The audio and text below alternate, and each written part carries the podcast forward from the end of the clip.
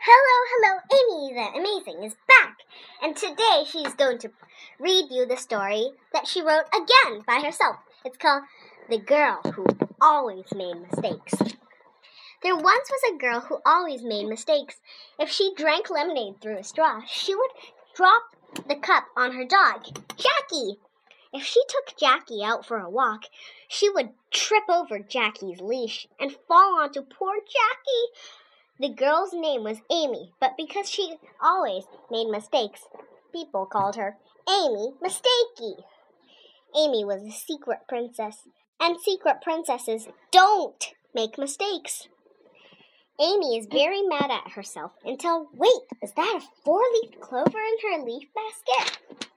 Yes, it was a four leaf clover. Maybe this would bring Amy luck too. She dug around her yard and found more than 24 leaf clovers.